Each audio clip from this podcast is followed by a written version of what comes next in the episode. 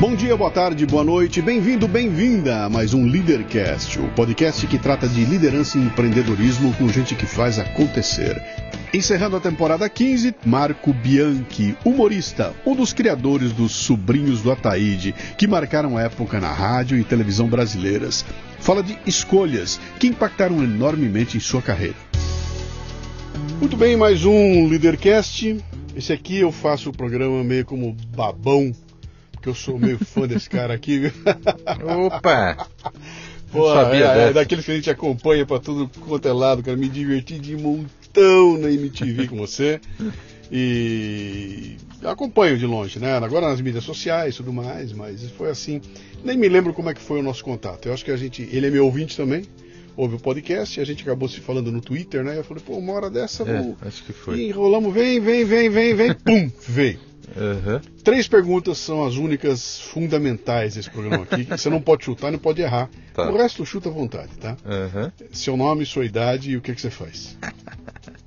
Bom, meu nome é Marco Bianchi, sou humorista e estou aí na casa dos 47 anos, prestes a completar minha 48 temporada de vida. Você está na flor da idade, cara. Putz, eu tenho uma inveja do cacete, cara, de alguém perguntar o que, que você faz eu poder dizer o seguinte: sou humorista, cara. Porra, que coisa fantástica. Eu quero saber disso. Maravilhoso. Eu quero saber, eu quero saber como é que ganha dinheiro como humorista. Mas vamos, vamos voltar para o começo lá. Você nasceu onde, Marco? Eu nasci em São Paulo. Bom, antes também quero agradecer a introdução simpática. Ora. É, e também te parabenizar, retribuir a gentileza, dizendo que o senhor é um grande marco na, na história dos podcasts e uma referência aí para todo mundo que está começando neste universo específico, como é o meu caso. Marco é o Bianchi, porra. Exato. Ora. Também, né? Aliás, esse, esse é um nome bom, né? Eu no, no, começo eu não gostava muito do meu nome. Hoje em dia eu acho ele perfeito, porque ele além de um nome próprio é um substantivo também, sim, né? É e qual que foi a, a pergunta mesmo?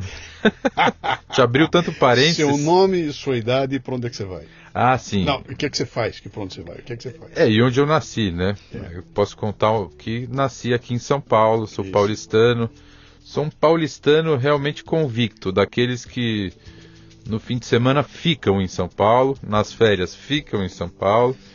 Ama de paixão esse lugar e maluco, principalmente né? nas férias, né? Porque Sim. é quando São Paulo fica com aquele com aquela tranquilidade, assim que você consegue conciliar, né? Todas Sim. as atrações da cidade com um, uma certa tranquilidade. Pô, eu, eu adoro São Paulo.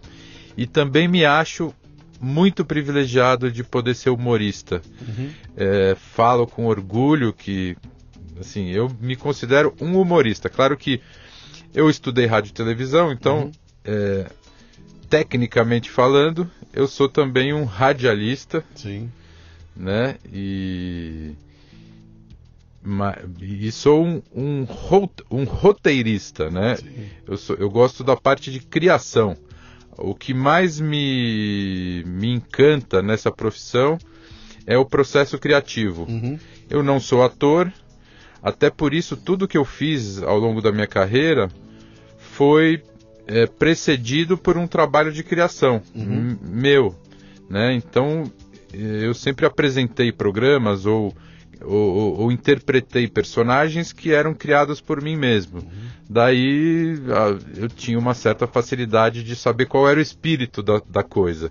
Deixa Mas eu, eu, nunca tive técnica de ator e nem de apresentador. Deixa né? eu entender como é que você chegou nessa aí. O que, que seu pai e sua mãe faziam, fazem? O que, que é? O meu pai é um engenheiro. Uhum. Engenheiro, trabalhou com administração pública durante muitos anos. O meu pai já foi presidente da Prodesp.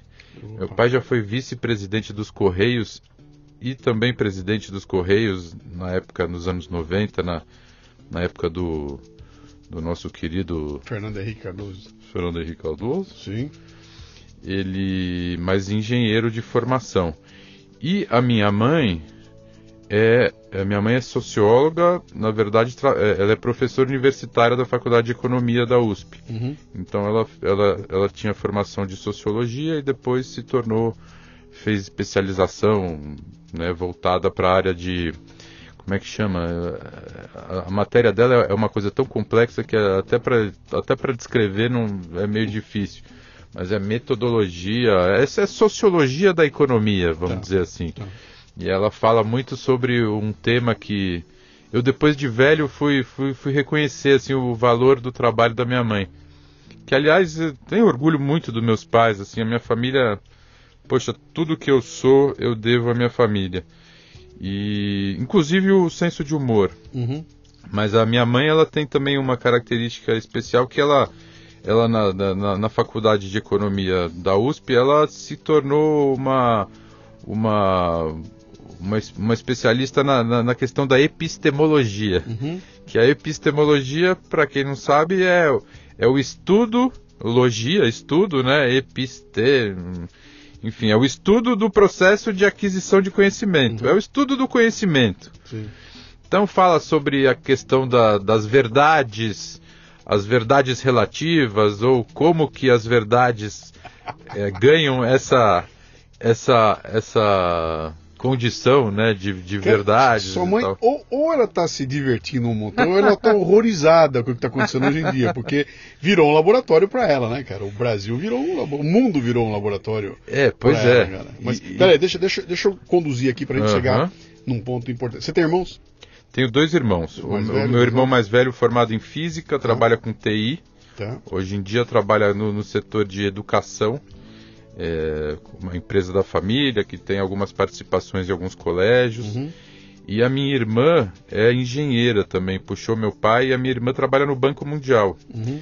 Então lá em casa é todo mundo meio, meio caxias, assim. É, eu estou tentando entender que ambiente é esse é, que cria é. um humorista, sabe? Como é que, como é que vira humorista? O que, que você queria ser? Qual era o apelido quando você era criança? Ah, eu sempre fui Marco, Marquito, Marquito. O que, que o Marquito queria ser quando crescesse, cara? o Marquito, a primeira vez que perguntaram isso para ele, ele falou que queria ser bandido. Isso foi com três anos de idade. É naquela época em que a gente é. brincava de, de, de cowboy, tinha, era basicamente né, polícia e ladrão, e Sim. tinha essa coisa do, do faroeste. Era muito era muito presente assim na, na mídia, na, nos os programas de TV e tal, esse tema do faroeste. Então, eu acho que eu, eu quis de, em algum momento ser uma coisa mais alternativa, eu falei que queria ser bandido. Mas logo depois eu passei a querer ser polícia. que para alguns vamos dizer que pode, podem, podem achar que não, não, não, não, são duas coisas né, necessariamente excludentes, uhum. né, ou tão diferentes assim, dependendo do caso. Mas eu, de fato, eu acho que se eu não fosse humorista, eu gostaria de trabalhar como na polícia. Na polícia. Tá. É, sabe que eu, eu, eu, cheguei a essa conclusão recentemente. Uhum. Porque eu acho que a nossa sociedade ela perdeu um pouco a noção do é claro que não existe o mal absoluto e o bem absoluto. Eu não acredito em 8 nem em 80. Uhum. Eu acho que todo mundo está entre o 8 e o 80. Sim. Mesmo as pessoas muito boas têm defeitos, mesmo as pessoas muito ruins têm qualidades. Uhum. Podem ter qualidades ou podem ter acertos. Agora. Mas isso também não pode descambar para um, um vale tudo ou muito menos para a glamorização do banditismo, uhum. que é o que acontece no Brasil principalmente, e, acho que o cinema brasileiro tem uma, um histórico de, de glamorização do banditismo uhum. e de valorização da esperteza, da, da esperteza no mau sentido, Sim. né? Aquela do, do, da, da, lei de Gerson, que o coitado do Gerson acabou batizando vai essa levar, lei. Vai levar com ele quando se for, cara. O canhotinha de ouro, é, perfeito. É, ele não. Aliás, eu, sempre que eu falava perfeito, eu era um pouco baseado no, no, no Gerson. A minha voz de uhum. personagem cronista esportivo foi um pouco baseada nele. Mas essa coisa da lei de Gerson no Brasil é muito nociva e eu vejo que, sabe, por mais que a epistemologia possa dizer que uhum. toda verdade é questionável, até que ela tenha uma comprovação científica e tudo, mas não, mas tem verdades que são indiscutíveis. Então a gente é, precisa separar um pouco as coisas, né? Não dá para negociar alguns determinados valores, você não é, negocia. É, né? Deixa eu é. pegar só uma coisa, tem uma garotada bem novinha ouvindo a gente aqui que não sabe direito essa história da lei de Gerson, né? Então, para esses novinhos, lei de Gerson, Gerson, um jogador de futebol, que nos anos 70 foi um dos campeões do mundo na Copa de 70, a lendária Copa. Ele canhotinha, de canhotinha ouro. de ouro, jogava bola que era uma coisa impressionante. É uma das razões de eu não gostar de futebol hoje. entendeu? Eu falei, eu não gosto de futebol porque eu tenho um defeito horrível que eu vi o Rivelino jogar, eu vi o Gerson jogar, eu vi Pelé jogar, eu vi esses caras em campo. Então, Poxa, acabou, né? Não dá mais. Acho que né? foi o melhor time de todos os tempos, esse da seleção de 70. Mas aí contrataram o Gerson para fazer propaganda de um cigarro, cara. E havia uhum. um cigarro e ele aparecia com o cigarro na mão e dizia, e abria a propaganda assim: você, você gosta de levar vantagem em tudo, certo? Gerson, cérebro do time campeão do mundo de 70. Você que sempre fumou, por que Vila Rica? É difícil dizer porque se gosta de um bom cigarro, certo? Eu gosto de Vila Rica porque ele é gostoso, suave e não irrita a garganta. Olha a cor deste fumo. E o filtro longo suaviza mesmo. Por que pagar mais caro se o Vila me dá tudo aquilo que eu quero de um bom cigarro? Gosto de levar vantagem em tudo, certo? Leve vantagem você também. Leve Vila Rica. Então essa história do levar vantagem em é. tudo virou a lei de Gerson, é, que é. acabou sendo um carimbo, né? Que, que que ficou uma carimbo do mal, né? Porque essa é. história é aquela coisa, eu quero levar vantagem, tudo bem se me convém, é. dane-se, eu quero Isso. levar vantagem, aí vira essa bagunça que a gente tá aí. Então, que, se que se colou muito a, cultura brasileira, do clientelismo, né? Jeitinho, né? Do, né? do é. jeitinho e da, é, da é. cara, eu passo por cima do que for, desde que eu leve Isso. vantagem, né? A cultura cartorial, né? De, ah, tem um amigo que resolve aqui para mim, porque a assinatura da propaganda era, porque o importante é levar vantagem, Isso certo? É isso aí. Mal sabia ele que isso ia grudar pro resto da vida, cara. Mas aí você, na hora de decidir, você foi estudar, etc e tal, você provavelmente deve ter recebido uma leve pressão da família. Meu filho, vá seguir um caminho da engenharia, do direito, sei lá o quê. Como é que foi isso? É, eu acho que eu tive uh, sorte nesse aspecto, porque lá em casa, apesar de minha família ser razoavelmente tradicional e muito exigente, muito exigente, eles me deram total liberdade na hora de escolher a minha faculdade. Seus pais são brasileiros? São brasileiros. Filhos de italiano, uma coisa assim? É, o meu pai é filho de italiano, ah. né? O meu bisavô veio da Itália, a, a, a, o pai do meu pai, que era o meu avô, portanto, um, um italianão, filho de, de um imigrante. Uhum. A minha avó mineira, proseira, cheia de histórias, super engraçado. É. E da parte da minha mãe, meu avô piauiense, filho de um médico com 15 irmãos, e a minha avó de Petrópolis, do Rio de Janeiro, filha do Tristão de Ataíde. É, meu bisavô, tive bisavô? muita honra de, de, Até hoje tenho muito orgulho dele, né? Legal. Pela história de vida dele. E tive a honra de conhecer ele. Quando ele morreu, eu tinha já uns sete anos de idade. Uhum. Então essa família ela tem aí um, uma diversidade muito grande. E, mas apesar de serem um, o meu pai é engenheiro, minha mãe é, socióloga, é socióloga meu irmão físico, administrador de empresa, minha irmã engenheira, a, o senso de humor na família é uma coisa muito forte. Meu pai é muito engraçado, é um piadista nato. A minha mãe tem uma família que assim é divertida, super é, aquela, aquela família que tem 200 irmãos, 500 primos, que todo mundo é muito expansivo e comunicativo. E eu eu acho que o mas a, o ambiente lá em casa era um ambiente de pessoas com senso de, muito exigentes, uhum. com muito senso crítico e ao mesmo tempo com senso de humor.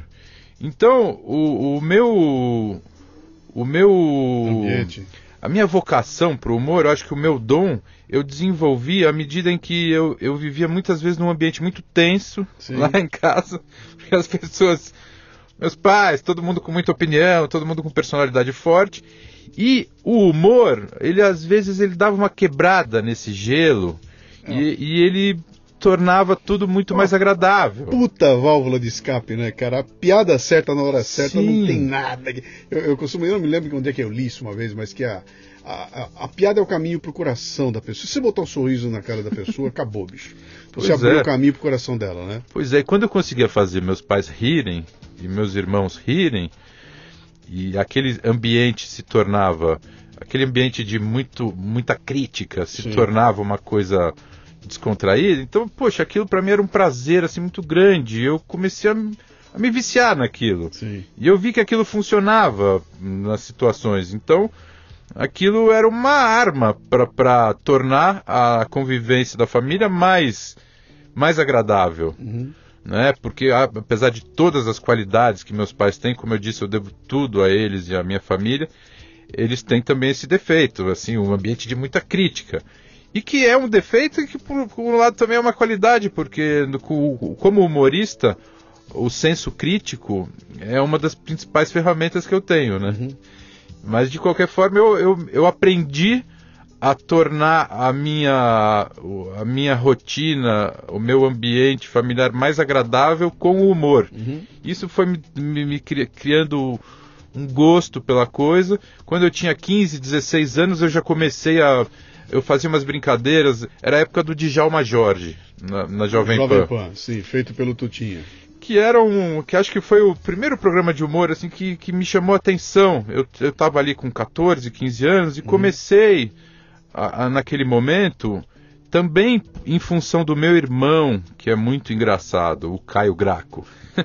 Até o nome dele é engraçado.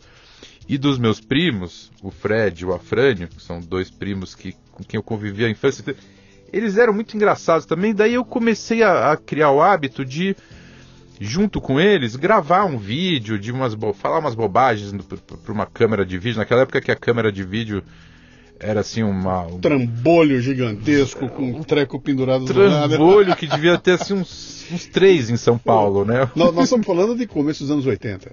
É isso aí, meados dos anos 80. alguma É, coisa assim, é isso né? aí, Tá, exatamente. Meados dos anos 80, quer dizer, aquela época em que uma câmera de vídeo era assim, uma- era qu- quase proibitivo o custo dela, né, para uma pessoa ter. Não é que nem hoje que qualquer qualquer pessoa por 50 reais aí tem um Isso. celular aí Tá que feito, vem né? com Tá câmera e gravando, é tudo. verdade, é verdade. E daí eu comecei a gravar, daí eu gravava, daí eu comecei a fazer isso com amigos do colégio. Chegava em casa, ligava um gravador, ficava falando umas bobagens. E daí eu comecei a fazer isso com o Felipe Xavier, com o Paulo Bonfá, com outros amigos do colégio, com o meu irmão, com os meus primos. Mas você não dava, não dava destino nenhum para essas fitas. Gravava pela curtição. É, gravava E pela curtição. depois, é- Ficava ouvindo, depois ficava ouvindo e dando risada de si mesmo. Aham. Era assim um gravador de, de fita cassete com 16 pilhas grandes. Sim, Parecia uma caixa de. uma caixa de sapato. sim. E, e daí eu fui pegando muito gosto naquilo. Eu falava, poxa, meu, isso é muito legal, isso me, me instiga. Você estava no ginásio do colégio na época, né? É, era, é. era terceiro grau? é, eu grau, tava, eu tava no ensino médio. Você não tinha tomado decisão nenhuma do tipo, quando crescer, vou para o caminho do diploma de tal coisa. Ainda Ainda não. não, tá. Ainda não. Eu gostava, eu sempre gostei muito de televisão, eu sempre gostei muito de propaganda, gostava muito de humor. A minha infância e adolescente, adolescência foi foi vendo Chico Anísio e Jô Soares. E aquilo sempre me mexeu de alguma forma comigo, mas eu não tinha ainda noção de que aquilo poderia ser uma profissão para mim. Você, tá, você parece que está contando a história do Steven Spielberg, cara, que é exatamente assim. Sou moleque, meu pai me dá uma câmerazinha, eu começo a brincar daqui, brincar dali, eu olhava o negócio, eu não fazia ideia do que, que ia acontecer lá na frente, né? Pá! Né?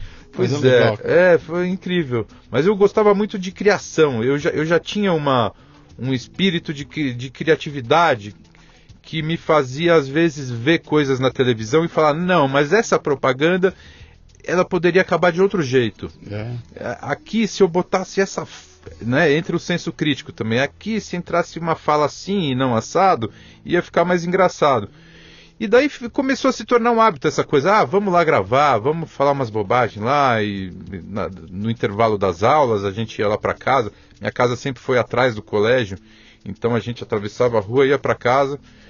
E quando chegou na, na, na hora de escolher a faculdade, eu falei, eu falei, bom, eu acho que eu vou querer fazer alguma coisa relacionada à criação, é, publicidade.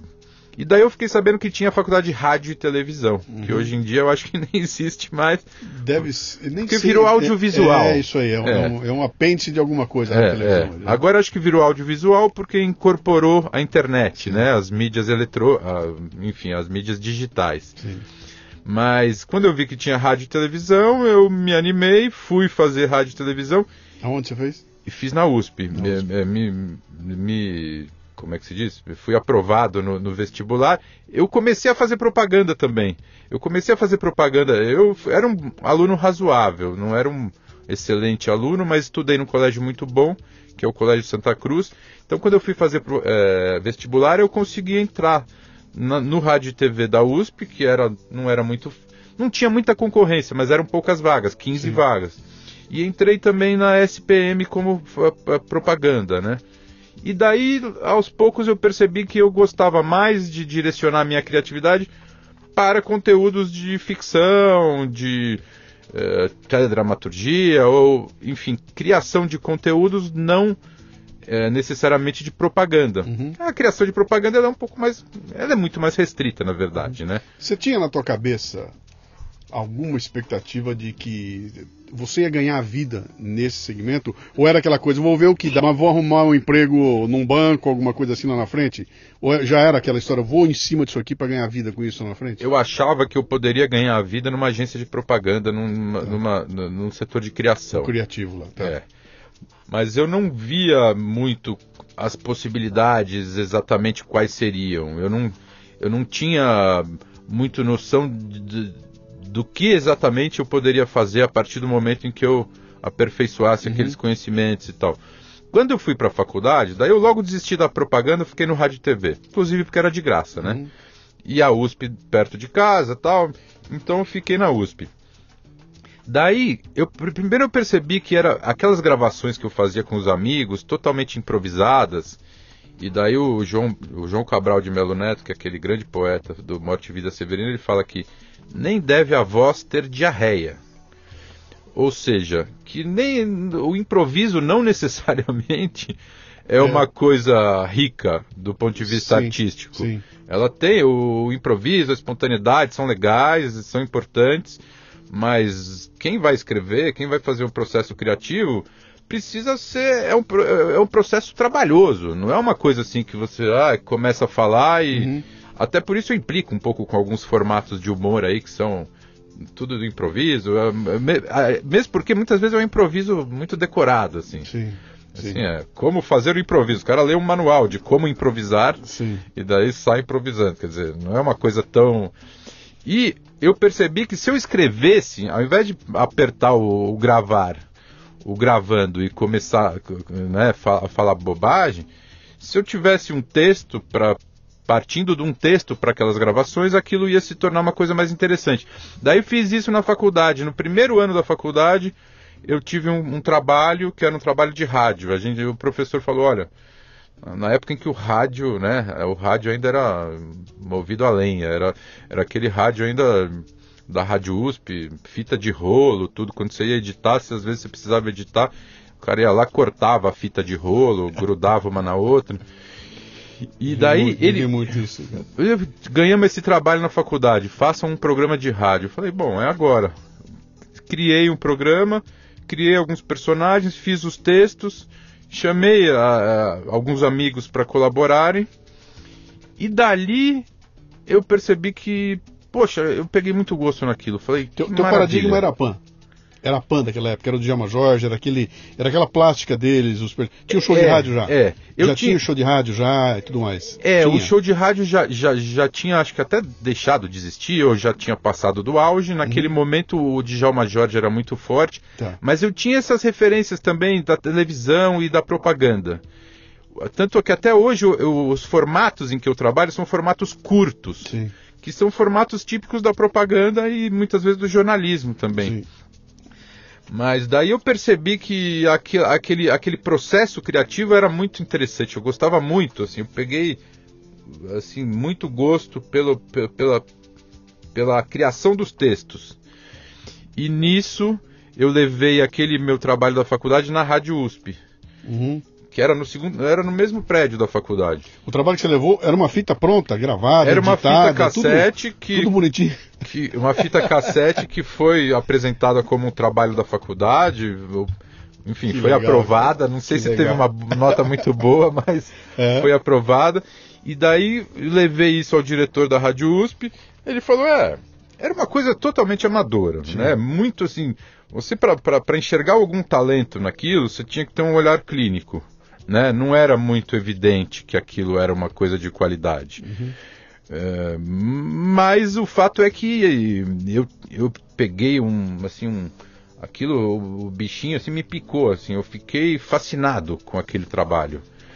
E comecei a fazer programa na Rádio USP. O, o diretor da Rádio, da Rádio USP falou, olha, isso é, tá, não é, não tá muito bem montado e tal, mas a gente pode experimentar e de repente faz uma produção um pouco mais, né, mais cuidadosa e tal. Quer dizer, acho que foi o único momento, eh, eu vou até aproveitar esse momento para fazer um pouco de, de crítica política. Foi o único momento em que a Rádio USP, que é a rádio da Universidade de São Paulo, uhum. abriu espaço para um, um aluno de, do curso de rádio e TV uhum. mostrar a sua, né, o, o seu as suas propostas de trabalho. Então, isso que eu ia perguntar para você. Eu falei, você, você teve essa receptividade e, e, não te pediram nada em troca? Você não chegou com um patrocinador, você não chegou com nada na mão. Você não. chegou com, olha, eu tenho um trabalho, talvez eu tenha algum talento, deixa eu experimentar aí. Eu tive sorte, eu tive, eu tive sorte porque eu conhecia o diretor da rádio. Tá. É, o diretor da rádio era conhecido, conhecido o, o diretor da rádio USP, ele participou da peça Morte e Vida Severina junto com a minha mãe na época da faculdade. Uhum. Então, ele é amigo da minha família é até hoje muito amigo da família. Até hoje eu digo que ele é meu padrinho, na verdade. Ele, ele, é o único padrinho que eu tive na profissão. Alguém que me abraçou e falou, ó, e, se, e, foi o primeiro. E se não fosse ele, eu não sei para onde tinha ido minha vida. Sim. Mas ele falou, ele acreditou naquilo. Ele de fato não, não foi só porque ele era amigo da minha mãe. Ele de fato viu alguma qualidade naquilo, né? Hoje, depois que, o, que, que esse trabalho fez sucesso, a gente pode reconhecer, né? que, que o trabalho tinha valor e que ele soube, com o olhar clínico, detectar aquele valor que estava escondido um, naquele um trabalho. Diamante, era um diamante bruto ali, né? Que é. aquilo lapidado podia dar alguma coisa, né? Exato. E daí na Rádio USP eu passei quatro anos e comecei a desenvolver, e daí eu pegava eu gravava. No começo não tinha nem data o programa, assim. Ele ia ao ar uma vez a cada três meses. Mas deram o programa pra você. Você ganhou um programa. Sim, então, sim. Pera, então vamos, deixa, vamos voltar para um momento. Um programa que se chamava Rádio Alegre. Rádio Alegre. vamos, vamos voltar para um momento fundamental. Uhum. O dia que você entra pela primeira vez no estúdio, não para conhecer, para sentar na frente do microfone, onde tem um técnico que vai gravando e você começa ali, cara. O que, que se passou pela tua cabeça naquela hora, bicho? Nervosismo, né? aquela, aquela ansiedade, aquele medo do microfone, aquele medo da situação, mas ao mesmo tempo uma, uma sensação de, né, de, de, de sentido importante, assim, falando, poxa, olha onde eu tô. Uhum. Eu, eu, enfim, quer dizer, antes do que eu imaginava, eu tô aqui no estúdio. Que vai pro ar pro mundo. Algo que, vai, ao, aqui, vai né? ao ar, quer dizer, então era aquilo assim, uma glória para mim. Você encarou aquilo diferente do que você encarou com a filmagem com seus amigos lá? Era outra coisa? É. Então, então certo, não tinha patota junto lá, é, mas eu digo assim, é. o processo como um todo, né? Era outra coisa. Era outra era coisa. É. Porque assim, o espírito era o mesmo, mas o, o grau de. a formalidade. Né? Responsabilidade. Né? É, a responsabilidade, exato. Era outra. E eu tive muita sorte que eu peguei um, um operador da Rádio USP chamado Salvio Santana. Ele, infelizmente, ele já é falecido, mas foi um cara assim que ele foi nota mil para mim eu passei quatro anos na Rádio USP uhum. com esse cara. Assim, ele comprou aquele, aquela, aquela ideia. Uhum. Ele desde o início falou para mim: pô, é, esse teu trabalho é bacana, cara. Esse teu trabalho é bom. Uhum. É um trabalho original. E eu passava assim dias e dias na Rádio USP lá com ele editando os programas. Para quem não sabe, o operador é o cara que fica do outro lado da, da, do, do, do, do, aquário, né? No momento a gente senta dentro de uma salinha com uma, uma janela de vidro, do outro lado, operando todo o equipamento, fica um cara que muita gente olha para aquilo e fala, pô, é um operador de botão, e na verdade esses caras muitas vezes são a alma do uhum. negócio, né? Porque é o cara que vai, é, vai te ajudar a dar o ritmo, é o cara que vai botar cor nas coisas, que vai te dar o pitaco, é, né? O bicho não tá bom isso é. aí, vai. Em alguns momentos até dirige o que a gente tá fazendo, uhum. né? Esse Sem um dúvida. fenomenal, né? Ele tinha um envolvimento, esse cara tinha um envolvimento assim incrível, de livre, espontânea vontade. Eu me sinto até hoje muito triste, na verdade, porque ele faleceu jovem uhum. e eu não tive oportunidade de de retribuir uhum. tanto quanto eu gostaria a confiança que ele me deu naquele, naquele período. E a amizade dele, além de tudo, assim, porque ele começou a realmente ele fazia o programa como se fosse dele também e era dele também. Sim. E naquela época, como a gente dizia, que a edição tinha, né? A edição era muito trabalhosa, você, às vezes você precisava regravar, você, você muitas vezes precisava ir lá cortar a fita, grudar Sim. a fita na outra. Era um processo demorado e ele fazia com maior carinho. Uhum. E com isso, e eu pegava aquelas fitas cassete, daí eu pegava a fita cassete e ia mostrar para meus amigos, assim, super orgulhoso, né? Aqui, meu último programa, último quadro, esse personagem assim assado, e eu tinha nos meus amigos e, e nos meus parentes ah, um, um termômetro Do, do... do que que funcionava e do que que não funcionava. Porque O que, que era o programa, Marco? O que, que era? o programa, ele, ele é- no- nas primeiras edições, ele era uma sequência de quadros de humor. E todos os quadros eram sátiras de. sátiras de propaganda, sátiras de formatos de, de, de televisão, um quadro de entrevistas. Por exemplo, eu tinha um quadro de entrevistas que era o professor Ed Gleason, da Universidade de Massachusetts. É. Fala, professor Ed, quando os juros vão cair? Aí, veja bem, quer dizer, ah, na economia você tem aí três blocos. O primeiro bloco tem é dividido em três subblocos. Então, O primeiro subbloco você vamos dividir em cinco itens. Bom, o primeiro item do primeiro subbloco, do primeiro bloco, ele diz respeito à à política macroeconômica, porque é aquela velha história, quer dizer, esquilo vesgo não molha o rabo. Está entendendo? É mais ou menos por aí, quer dizer. Eu falo, não, não, mas, mas professor, professor Ed, mas quando os juros vão cair, poxa vida? Veja bem, quer dizer, é, é aquela coisa, quer dizer, cavalo baio não escova os dentes, tá entendendo? Então você tem que. e daí ficava aquela coisa, o, o entrevistador cada Não vez mudou mais nada. Você aflito. está falando de anos, esse anos 90, devia ser, né? É, é. Não mudou nada, cara. Tá É. igualzinho até hoje, bicho. O professor Ed Gleason, da Universidade de Massachusetts. Ali- aliás, aliás a, co- a coisa tá tão, tá tão maluca, cara, que ela, ela saiu do, do reino do humor e, e veio pra realidade. Então você hoje em dia você olha as coisas e fala, cara, mas pera um pouquinho, isso que você tá mostrando pra mim é, é real ou, ou é sarro? Você fala, não, cara, o pior é que é, é- é- é real. Aham. E o louco dessa história toda é o seguinte: é, é- é- nós estamos colocados numa situação em que a gente tem dúvidas. Eu olho para uma coisa e falo, "Mas vem cá, o cara disse isso? E fala, não, o pior é que disse, cara. Dizer, como a sociedade chega num, num estado desse, que você olha para um negócio e tem dúvidas. Eu estou procurando aqui, enquanto estou falando com, com o Marco, Uhum. um post que eu fiz hoje de manhã, ou ontem, onde eu botei uma manchete do valor econômico. Sim. Eu vou mostrar a manchete e vou pedir para o Marco ler. Leia a sério, Marco. Certo. E atenção, Selic pode subir, cair ou ficar parada. que maravilha. Isso é uma manchete real, cara. Valor É, econômico, bicho. É, daí só faltou um ou não no Porra, final, né? porra, Que coisa, né? O professor Ed, Ed era mais Era ou por menos aí. nessa linha, assim, de uma coisa né, meio enigmática. Você estava sozinho na montagem desse programa? Era você e você? Ou, não, eu digo, tirando a parte técnica que ele te ajudava, na hora da concepção, de montar, de gravar, etc. tal, É, era na, você. na hora de con- conceber o roteiro, sempre fui eu. Tá. E na hora de, de, de editar, eu tinha esse apoio técnico. Uhum. E, e na hora das vozes, eu tinha é, os, os in- alguns intérpretes amigos Tá. que, que às vezes apareciam, às vezes não. Depois, os que, os que iam com mais frequência eram o Felipe Xavier e, e o Paulo Bonfá. Sim. E o meu irmão também participava algumas vezes, ti- tive algumas outras participações. Mas eu fazia aquela parte, tanto a parte de ir falar com o diretor da rádio, quanto a parte de conceber todos os quadros, inventar todos os roteiros, todos os personagens, e também fazia a parte de promoção, depois de pegar a minha fitinha cassete É. e levar para os amigos e mostrar para os amigos. Cara, esse programa aqui é de liderança e empreendedorismo. É disso que você está falando, tá? Exatamente disso aí. Você foi estudar para fazer roteiro? Você sabe que eu tive um azar que, que na faculdade, eu agora depois de velho, eu, eu li dois livros de roteiro maravilhosos, que Cid? é o, o Sid Field, Sim. excelente, né? O cara que é um grande um grande marco aí, um grande nome do- dos roteiros, e um outro que eu li antes chama-se Como Escrever Bem, chama William Zincher. Mas esse, na verdade, ele é mais ele é mais genérico, ele não é exatamente para roteiro. Tá.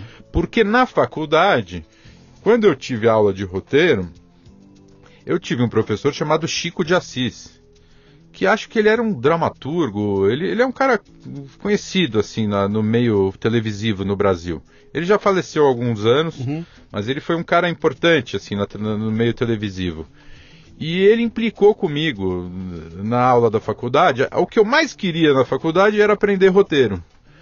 Daí, de repente, eu chego na aula de roteiro, o professor implica com a minha cara. Porque ele pedia os trabalhos e tudo que eu fazia era relacionado ao humor. Mas não é que eu falava assim, ah, eu vou fazer tudo de humor só para irritar o cara. Não, eu vou fazer de humor porque era assim, era uma coisa completamente espontânea. Uhum. Ele me dava uma tarefa, eu fazia da forma que eu achava mais adequada. E eu não conseguia fazer algo que não fosse de humor. Até hoje eu tenho muita dificuldade, na verdade. Se você me, me der uma, uma locução para fazer que seja séria, não estou dizendo que eu seja como locução de humor, eu seja uma maravilha, mas se for séria eu fico com muita dificuldade para fazer. E texto também. Tá certo que hoje em dia tem muitos assuntos que dá para dá para você desenvolver de uma forma mais séria. Sim. Mas mesmo quando o assunto é sério, eu tento botar uma pitada de humor porque eu acho que faz parte da minha personalidade. O fato é que eu comecei a, a me cansar dessa desse esquema todo e tal. E a disciplina roteiro acabou que você é, não. Eu chegou, daí eu, eu, entregava os trabalhos pro, pro cara, ele falou assim, ué, mas. Poxa, mas tudo que eu peço para você, você vai lá na sua cestinha e traz da sua cestinha. Ah, bom, é a minha cestinha, né? Melhor Sim. do que trazer da cestinha dos outros. Aí ele falou assim: Ó, oh, Marco, faz o seguinte, professor Chico de Assis, da, da Universidade de São Paulo, do curso de Rádio e Televisão. Marco, faz o seguinte: você não precisa mais vir na minha aula. Porque você já tem tudo na sua cestinha, você já sabe como é que faz tudo, então faz o seguinte: não vem mais e no final do semestre você vem, no final do, do, do curso você vem aqui e eu te dou uma, eu te passo, eu te dou uma nota. Eu falei, bom, foi, foi, foi dar milho para bode, né? Quer que eu não venha na sua aula, é isso? Eu nunca fui um tão assim, né? Digamos, tão disciplinado a ponto de, de não, não, não, não aproveitar uma, uma, uma moleza dessas, né? Bom, tudo bem, se você não quer que eu venha, né? Eu não venho. Daí eu voltei lá no final do curso e ele falou: Ah, ah você, né? Ah, sete tá bom pra você? Ah, sete tá bom, tá bom pra mim, sete. Que loucura. É. Quer dizer, eu fui fazer a faculdade de rádio e televisão com o principal intuito de desenvolver minhas habilidades de roteirista, de criação, quer dizer, de dar técnica para aquele, aquele ímpeto criativo. Só que eu acabei tendo que me desenvolver de uma forma totalmente autodidata. Por isso, e intuitiva. Por isso eu tinha muito, era muito importante eu pegar a minha fitinha, botar embaixo do braço e levar para os meus amigos e para as pessoas verem, uhum. porque daí além do meu termômetro, do meu próprio senso crítico, eu tinha uma, uma, ideia do que, que era mais, né, do que, que fazia mais sucesso entre as pessoas. Deixa eu te fazer uma pergunta que me incomoda pra cacete, cara, com podcast. Você levava a fitinha pra pessoa, a pessoa botava a fitinha para tocar e você ficava sentado na frente dela, olhando a cara dela enquanto ela ouvia.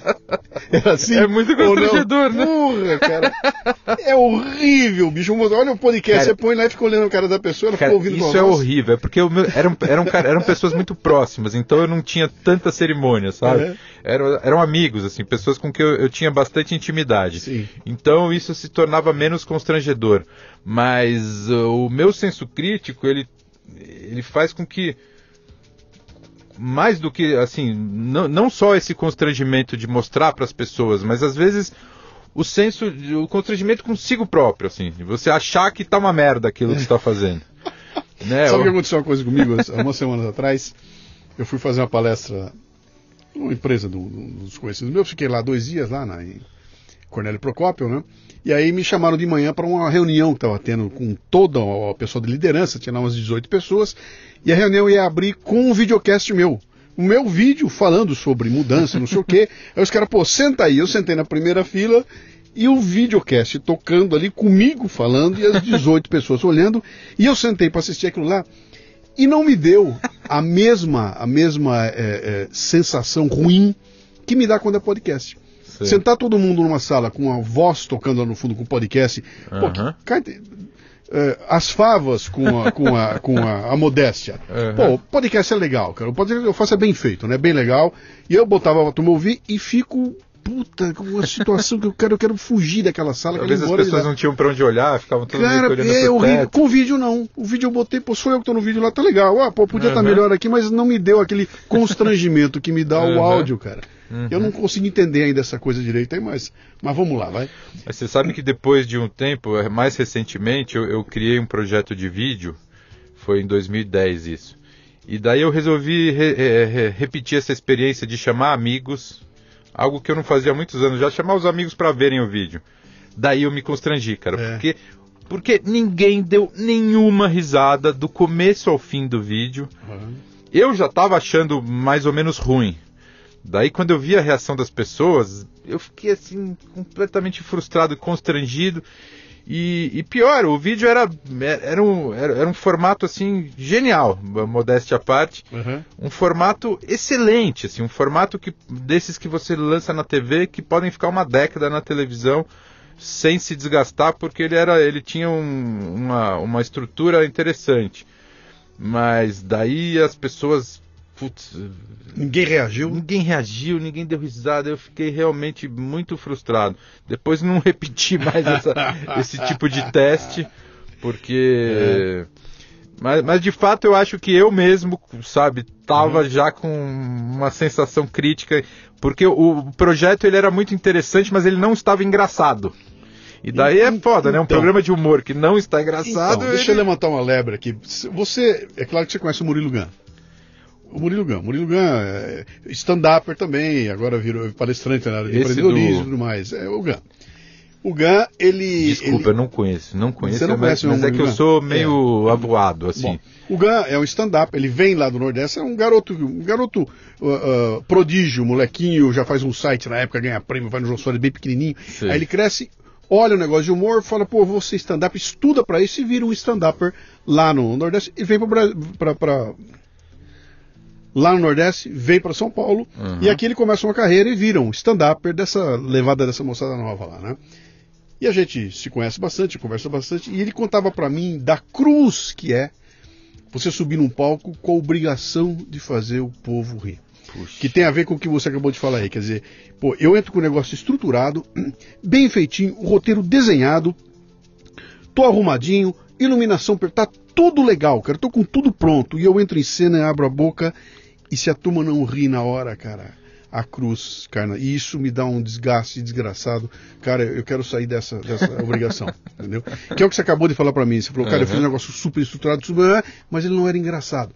Uhum. É, que puta obrigação que é você ter que fazer a pessoa rir É, é. da piada que você fez. Não, e porque pra você fazer as pessoas acharem graça, você tem que achar graça. Sim. E daí a, a pior coisa é quando você não tá achando graça. E, e, e- e às vezes você já leu o texto três ou quatro vezes. Provavelmente na hora que eu criei o texto eu achei, eu achei mais engraçado. Mas depois que eu já li uma vez, duas, três, às vezes você já não tá mais achando graça. Então se na hora da interpretação você não lembrar da graça daquele Inicial, texto. aquela graça inicial que você viu É, nele. se você não tiver achando aquilo engraçado, você não transmite também Uhum. o espírito correto, né? A interpretação não fica da, da, da forma correta. Então é meio desesperador mesmo. Aliás, até por isso eu nunca me, me aventurei a fazer stand-up Stand-up, uhum. e nunca me aventurei a fazer coisas de palco. Sim. Porque eu acho que o palco é uma coisa assustadora e você tem que ir lá e tem que ser engraçado você e o microfone, né? Uhum. Por isso que eu gosto também do rádio, da televisão, porque você tem recursos técnicos e até no É por cinema, isso, né? Por isso que você se define como um humorista e não como um comediante. é, É é. Você é um humorista. Sem Você, dúvida. eu faço eu trabalho sentado aqui escrevendo, venho É, aqui, interpreto com a minha voz e tudo mais, Aham. né? O comediante bota a cara no palco, Isso. cria cria um Isso. personagem, ou não, né? Mas é um Aham. cara que vai lá, e, e e muitos deles nem escrevem, né? Ele vai lá e interpreta alguma coisa que É, alguém, é, muitas que, vezes. que alguém, que alguém escreveu, né? Muitas vezes ele tem um outro autor, né? Você está ouvindo o Leadercast, que faz parte do Café Brasil Premium, a nossa Netflix do conhecimento, que redefine o termo estudar ao transformar o seu smartphone em uma plataforma de aprendizado contínuo. No Café Brasil Premium, através do site ou pelos aplicativos para iOS e Android, você pratica uma espécie de MLA, Master Life Administration, recebendo conteúdo pertinente, de aplicação prática e imediata, que agrega valor ao seu tempo de vida. São videocasts, sumários de livros, podcasts, e-books, eventos presenciais e a participação em uma comunidade nutritiva, onde você faz um networking com gente como você, interessada em crescer. Acesse cafedegraça.com para experimentar o prêmio por um mês sem pagar. Cara, quando é que isso começa a virar um ganha-pão para você? Isso daí foram quatro anos lá na Rádio USP, com a minha Sim. fitinha, mostrando para todo mundo aqui e ali. Sem ganhar um tostão. Sem ganhar um tostão. Tá. Daí, daí, pô, o programa vai passar na rádio, aí alguém ouviu. rádio USP, né, cara? Sim. Acho que até hoje, se você juntar todos os ouvintes da Rádio USP, não dá metade dos seus, É. do, seu, do público do seu podcast. Mas daí chegou uma bela hora, uma pessoa ouviu aquilo, uma pessoa, uma amiga do diretor da Rádio 89, a Rádio Rock, o diretor à época era o Luiz Augusto Alper, um cara muito competente, por sinal, e uma amiga dele ouviu na Rádio USP e falou pra ele, olha, tem um negócio muito interessante na Rádio USP, por que, que você não dá uma olhada tal? Dá uma, dá, que, que tal você dar uma avaliada, né? E os caras ouviram na Rádio USP e gostaram, e viram que tinha um potencial, ainda era uma coisa um pouco precária, uma... o- inteiro, na verdade. Como eu, como eu fui aprendendo durante o processo, então, em meio às coisas boas, tinha muita coisa ruim, tinha coisas mal resolvidas do ponto de vista do texto, da interpretação. Eu acho que talvez a, a coisa mais profissional naquele, naquele conteúdo era a edição, Uhum. porque afinal o editor Salvio Santana ele era fera no, e já experiente no, no trabalho. Até porque você não tinha feedback, né? O É, teu feedback é. era os amigos. Dá uma fitinha, É, escuta e me pois fala. é. Mas feedback de público, como você tem no teu podcast hoje, por exemplo, Uhum. você bota o negócio no ar em 15 minutos, já a área de comentário já descer o pau ou falaram bem, é- hoje é imediato, né? O feedback é Pois imediato, é, né? eu acho até que se tivesse hoje, o, se tivesse naquela época da Rádio USP o feedback que o- tem- existe hoje e a valorização do feedback por meio do, do veículo, possivelmente na segunda semana os caras já me mandavam embora.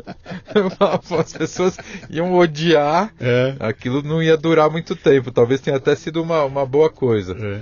E daí a- a- o diretor da Rádio USP, o diretor da 89 me chamou para conversar.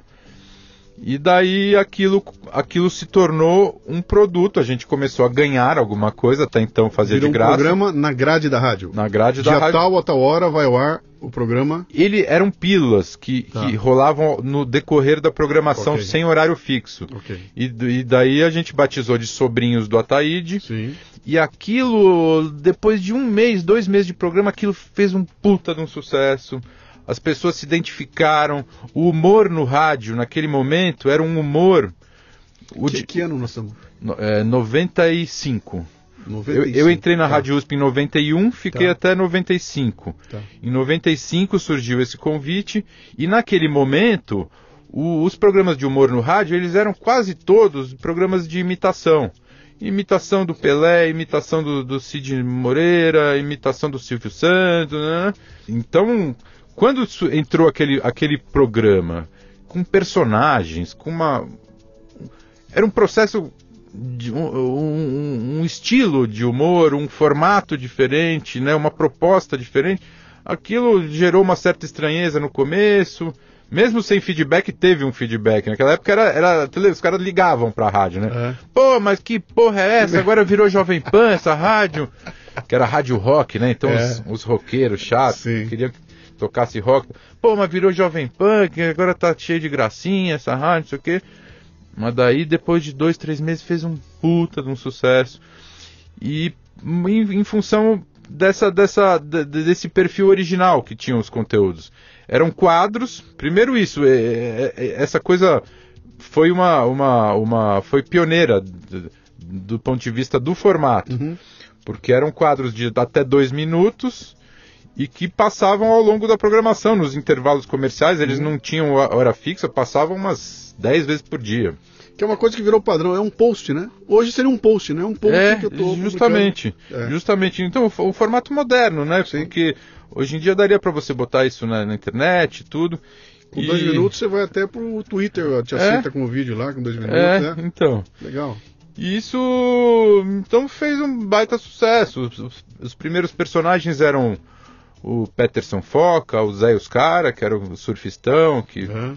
falava que era da Associação dos Surfistas de Pernambuco, né, uma entidade sem pé nem cabeça.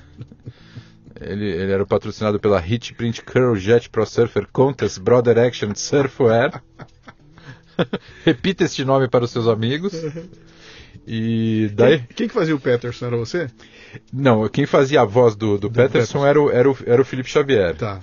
Ele fazia muitas vozes boas, por sinal. Até hoje ele tem uma, uma capacidade assim de, de interpretar, de fazer vozes uhum. engraçadas, assim, incrível. E daí tinha o pequeno Wilber, que era uma história infantil que começava tudo muito bem e de repente. O texto era todo teu? É, é. O texto do Peterson Fock era teu? Sim, todos. Tá. todos ele tinha textos. liberdade para criar em cima do texto lá na hora que pegava o texto? Ou não? Ou ele ia na. na não, o que acontecia é que o, o, Felipe ele, tinha, ele tem dificuldade de leitura. Tá. era um problema de analfabetismo mesmo. Então, às vezes, ele mudava o texto, mudava Sim. o texto porque tinha lido errado. Tá. E às vezes essa mudança que ele fazia, muitas vezes eu falava, não, deixa do jeito que ficou. Tá mais engraçado que ficou engraçado. Então, mas, mas, em geral eu, eu, era bem rígido com o texto. Eu tá. pedia para seguir o texto à risca. Daí surgiram o Peterson Foca, o Zé e os Cara, que eram os amigos dele. Surgiram o pequeno Wilber, que era esse que começava tudo bem no rancho do vovô Walton, o pequeno Wilber saltitante, brincando com a sua o seu martelinho do patolino, não sei o que lá. Daí um, um feroz gorila das montanhas de repente apareceu e avistou a cabeçorra do pequenino e se lançou contra o pequenino, destroçando as suas entranhas. Aí sem sem estômago, mas ainda vivo, o pequeno Wilber tentou reagir. então, era uma história que começava super meiga e que no final o Wilber sempre era destroçado. É. E depois tinha o, o, personagem Bicho Grilo, que era o Tucas Azaueira, que, que falava que ele, ele era um super pensador a nível de Brasil e a nível do, do homem enquanto ser humano dito racional que eu me permito avaliar toda a, cultura popular. Cara, isso, e... é muito moderno, bicho. Isso está em moda pra cacete hoje em é, dia. Pois é, ele continua cê, bem cê atual. Você tinha se formado já nessa época? Você estava na, na, é Não, eu não tinha não... me formado. Eu tinha, eu estava nesse momento no, no, na reta final da faculdade. Mas nessa tua experiência, você chega na rádio, ela começa a ganhar um dinheirinho, que deve ser um dinheirinho ninho. É, é ninho, é bem ninho, né? Pinta na tua cabeça aquela ideia de que, cara, dá para ganhar vida fazendo esse tipo de coisa que eu tô fazendo aqui? Ou, sabe, de chegar a cada pai, escolhi, quando crescer, já estou crescido, vou mergulhar de cabeça naquele, e ser humorista. Sim, naquele momento em que a 89 nos chamou e que mesmo ganhando o dinheirinhozinho, eu percebi que aquilo tinha futuro. Eu cheguei e falei para o Felipe Xavier, ele até hoje lembra, falei assim, ó, cara, pronto, acabou a gente conseguiu transformar uma brincadeira em uma profissão. Agora daqui para o resto da minha vida eu só vou fazer isso. Uhum. Sim, a sensação de puta, de missão cumprida. Mal sabia eu como é esse meio, né? Sim. E como é a carreira no, no, nesse meio de, de, comunicação. Mas de fato eu percebi, principalmente quando começou a fazer sucesso o programa. Uhum. Eu saí com uma, uma namorada da época para tomar um chopp e tal. Daí a gente tava num barzinho assim, de repente a gente começa a ouvir o papo da mesa ao lado. Daí o papo da mesa ao lado era assim: Nossa, mas vocês ouviram aquele programa no 89, não sei o que, Sobrinhos do Ataíde? Puta, é muito engraçado. Meu, tem, tem isso, tem aquilo, tem aquele outro. Cara, e eu assim, meu, meu olho brilhando, né? Uhum. Assim, falando, puta, que, que, coisa, assim, que, que, que orgulho, né? Uhum. Que honra, que puta sensação de, de conquista. Então aquilo me deu assim um. encheu meu tanque de volta. Assim. Eu, eu na, na, no, no, ao fim dos quatro anos da Rádio USP, eu tava com uma sensação de que, putz. Não sei se dá. Não sei se dá, eu já tinha levado aquilo na Jovem Pan, Sim. o Tutinha falou que não queria. Eu levei aquilo em muitas rádios, muitas rádios não quiseram. E depois que fez sucesso, obviamente, os mesmos que não quiseram passaram a querer. Mas aquilo me deu uma sensação de que, putz, sabe, de, assim, de vitória, de, de, uhum. pô, de uma, uma conquista muito grande. E com pouco tempo aquilo se tornou um negócio rentável. Uh, no começo era um dinheirozinho, mas graças também à competência dos meus sócios, o Felipe Xavier e o Paulo Bonfá, a gente conseguiu transformar aquilo num negócio. Uhum. Eles têm uma capacidade empresarial muito Sim. grande, muito maior do que a minha. Sim. Eu tinha esse ímpeto criativo. Eu Você acho... é o artista, né? eu sou o artista, eu sou o cara que inventa o conteúdo. É, alguém que transforma isso aqui em dinheiro. É, no começo era um pouco isso. A gente tinha, eu tinha a parte de criação, as vozes nós fazíamos todos juntos uhum. e essa parte administrativa empresarial eles tocavam. Mas aí eram vocês com a rádio. Sim. Certo? Vocês é. não tinham nada independente. Não, vocês não tinham. Vocês não estavam lá fora pegando anunciante, isso era problema da rádio. Era. Daí, mas, mas daí nesse momento a gente já, já montou uma empresa, uhum. já começou a, a, ter, a ter contatos mais produtivos, inclusive com anunciantes. Tá. Então chegou um momento em que a gente. A gente, por exemplo, foi contratado pela escola para fazer uma campanha da escola em que a gente viajava, era, era um festival de rock, Skull Rock. Então a gente conseguiu um patrocínio assim que pra gente era, era um, assim, um, uma fortuna.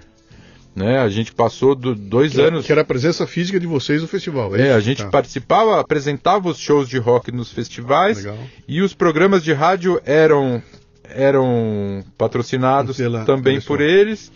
A gente ia dar entrevista e os três com um puta de um boné de, da escola, assim, um boné de 5 metros quadrados assim, na cabeça. Escola! Legal. E, enfim, no, do ponto de vista artístico não tinha nenhuma interferência. Uhum. Tinha esses pequenos incômodos, assim, de ir, dar, de, de ir dar entrevista com boné da escola, de levar uma caixa de cerveja para o entrevistador, essas coisas. E, e deixar tudo, a caixa de cerveja, né? Tudo que nós estamos falando aqui é pré-internet.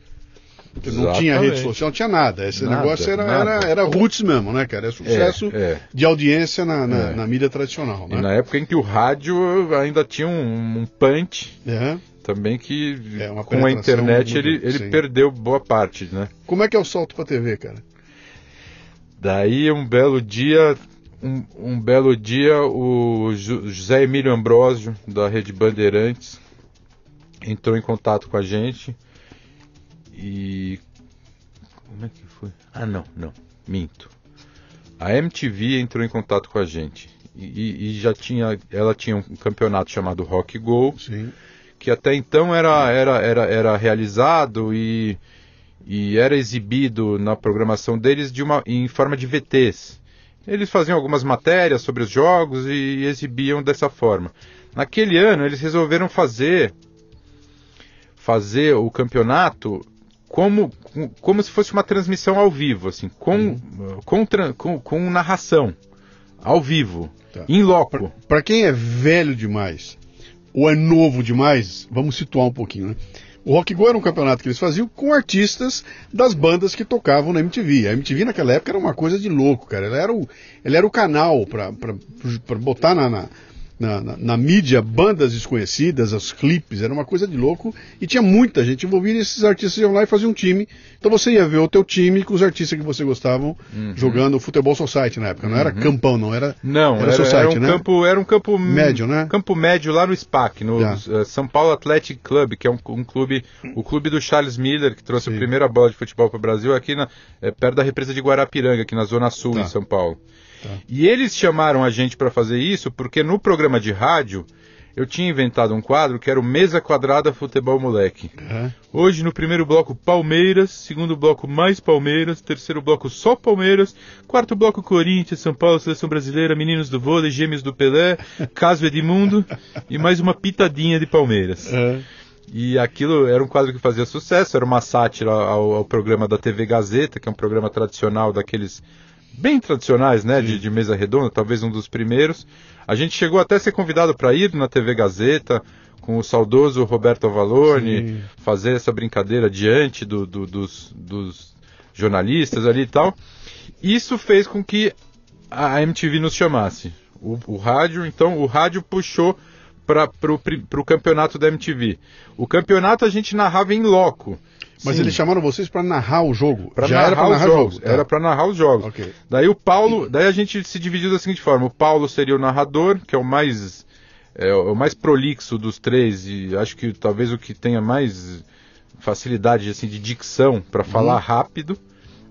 Eu era o comentarista e o Felipe, muito a contragosto, era o repórter de campo.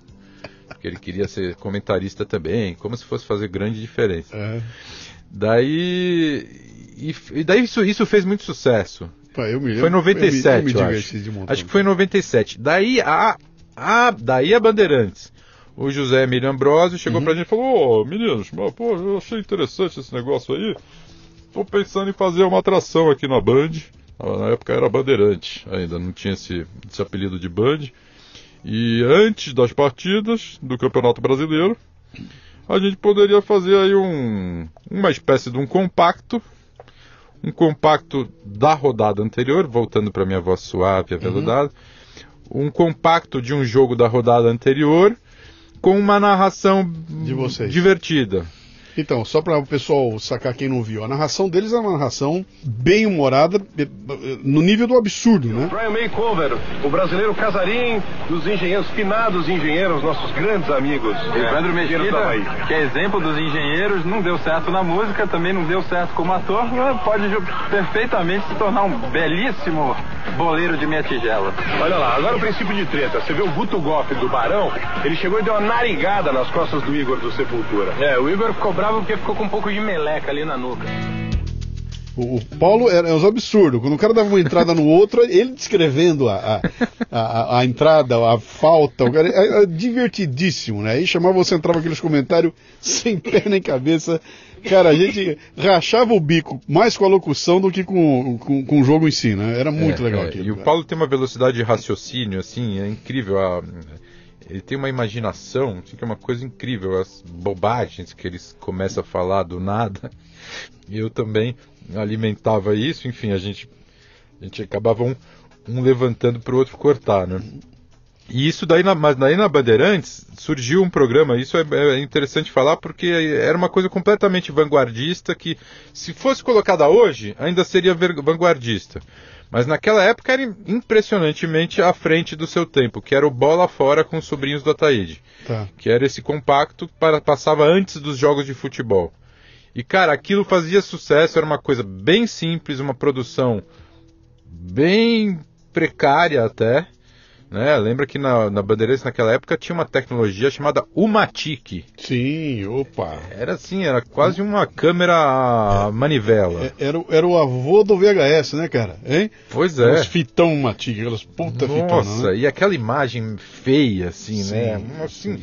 Era uma coisa realmente, do ponto de vista técnico, era muito pobre o programa. Sim. Mas ele era criativo, ele mexia com futebol. Mas eles punham a imagem de vocês? Aparecia a imagem de vocês também? É, aparecia a nossa imagem assim no começo só. Tá. A gente eram os três assim, aparecíamos os três e as nossas camisetas formavam o, logotipo da Band assim. Tá.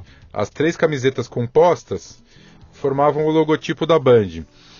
E isso começou a fazer sucesso assim. A gente elevava a audiência da Band absurdamente, apesar da pouca duração do, do quadro, que era um quadro de 5, 10 minutos. E descrevendo cenas, falando, mostrando tirateima, fazendo umas. umas. inventando umas histórias assim, umas dublagens dos jogadores em campo e tal. Com isso. E, e, e isso fez muito sucesso. Fez muito sucesso. Fez dinheiro era para ter feito muito mais dinheiro. Daí teve, infelizmente na época, o, o, o sucesso subiu um pouco a cabeça dos meus amigos uhum. e eles acharam que de 97 para 98 a Band queria que nós continuássemos. Nós tínhamos feito um primeiro ano de muito resultados muito bons, eles queriam renovar o nosso contrato e daí a gente passaria a fazer um outro formato que teria também o compacto. O compacto passaria a ser uma parte de um novo formato que chamaria-se é, chamar-se-ia mesa quadrada. Tá. Mesa quadrada. O âncora seria eu imitando o Roberto Avalone. Imitando Numas. Eu seria um âncora a lá Roberto Avalone. Quer dizer, seria o que foi o Rock Go Sim. de domingo, o Rock Go Debate da MTV que surgiu em 93, a gente ia lançar na Band em 98. Uhum. Mas os meus sócios na época, eu acho que eles estavam um pouco um pouco deslumbrados mesmo, acho que é o adjetivo. Todo mundo estava deslumbrado, eu também. Mas no caso o deles. sucesso subiu a cabeça. É, Vocês eram é. reconhecidos na rua. É, a gente já, já é, a gente já fazia o maior sucesso por causa do rádio. Tá. E, e, o primeiro campeonato da MTV também tinha dado muito certo. Digo, com a exposição da imagem de vocês é. no vídeo, você é. foi com a namorada, já não ia ouvir os caras falando. Agora os caras, ó, oh, o cara do Subida tá aí. Exato. Já exato. era assim, reconhecimento na rua. Exato. E, e daí, eles falaram, ah não, agora a gente vai. Todas as emissoras vão querer contratar a gente, a gente acha que a Band não é o melhor. É o melhor canal. É o melhor é, lugar pra gente estar a partir de agora. Não sei exatamente se isso tinha alguma coisa a ver com o fato de que o programa, além de ser criado por mim, passaria a ser ancorado também por mim. E isso talvez gerasse. É, cá entre nós. Uhum. Isso talvez gerasse alguma ciumeira, assim, não, o Marco vai aparecer demais. Eu, eu nunca tive, eu nunca tive essa, essa, essa vaidade nesse sentido, porque, como a gente estava falando, como humorista, como, como pessoa que gosta do processo criativo, não se faz nada na televisão sem uma grande equipe. Sem cenário, sem iluminação, sem direção, sem cameraman, sem maquiador. Não se faz nada. Então, eu sempre tive plena consciência, até por ter feito a faculdade de rádio e televisão, de que esse era um trabalho coletivo e que é, circunstancialmente eu estaria ali numa condição de um âncora do programa que hoje em dia, se fosse para escolher, eu, não, eu, preferiria deixar o Paulo como âncora. Sim, sim. Eu acho que ele faz melhor o papel de âncora do que eu. Mas naquele momento, circunstancialmente, eu, eu assumiria aquela posição. Isso talvez tenha pesado um pouco nessa, nessa decisão de, de ah, não, não, assim não, vamos, vamos procurar outro, outros destinos. Foi, acho que foi o maior erro da minha carreira. Até hoje eu não tenho, não tive mais, nunca mais tive nenhuma entrada na Band. Uhum. Inclusive o diretor, o Zé Emílio Ambrosio, é o mesmo até hoje. E foi uma, uma, uma desfeita, digamos assim. O cara tava com o cenário do, do o, a maquete do cenário na mesa dele, assim, falou, ó, vamos fazer uma mesa quadrada, a, o cenário vai ser assim, ó, botou a maquete na mesa, os caras, ah, não, não, não vamos querer continuar. O Zé Emílio Ambrosio fez uma cara de choro até, eu lembro, assim. cara... e, Mas essa decisão e eu uma... sem ter nada na mão. Você é, não tinha nada na é, mão. Não, putz, só tinha empáfia na mão. Só muita empáfia e muita, muita prepotência. Eu era contra sair da Band. Eu queria continuar na Band, mas eu fui voto vencido e por confiar na, na decisão deles, eu aceitei que a gente deixasse a Band. Fato é que isso atrasou um pouco a nossa vida na televisão, a gente não conseguiu essa empáfia, toda essa prepotência deram com os burros na água, porque porque daí, daí em 99 a nossa, a nosso programa de rádio acabou porque a gente se separou. Eu eles É isso que eu ia te perguntar. acabou a banda. Acabou a, a banda. A banda acabou no auge do sucesso, é a, a, banda acabou no auge do sucesso porque aquele cara que tinha construído a banda desde, desde as suas origens, que sempre fez a, a, a o, o, sempre assumiu, teve a prerrogativa de fazer o trabalho criativo, de repente os outros queriam também fazer esse, essa mesma tarefa, uhum. essa mesma função. Então eu, eu olhei para o lado, de repente eu tinha dois sócios que queriam fazer a parte criativa junto comigo, quer dizer, meio que me demitiram da função de diretor criativo. Uhum.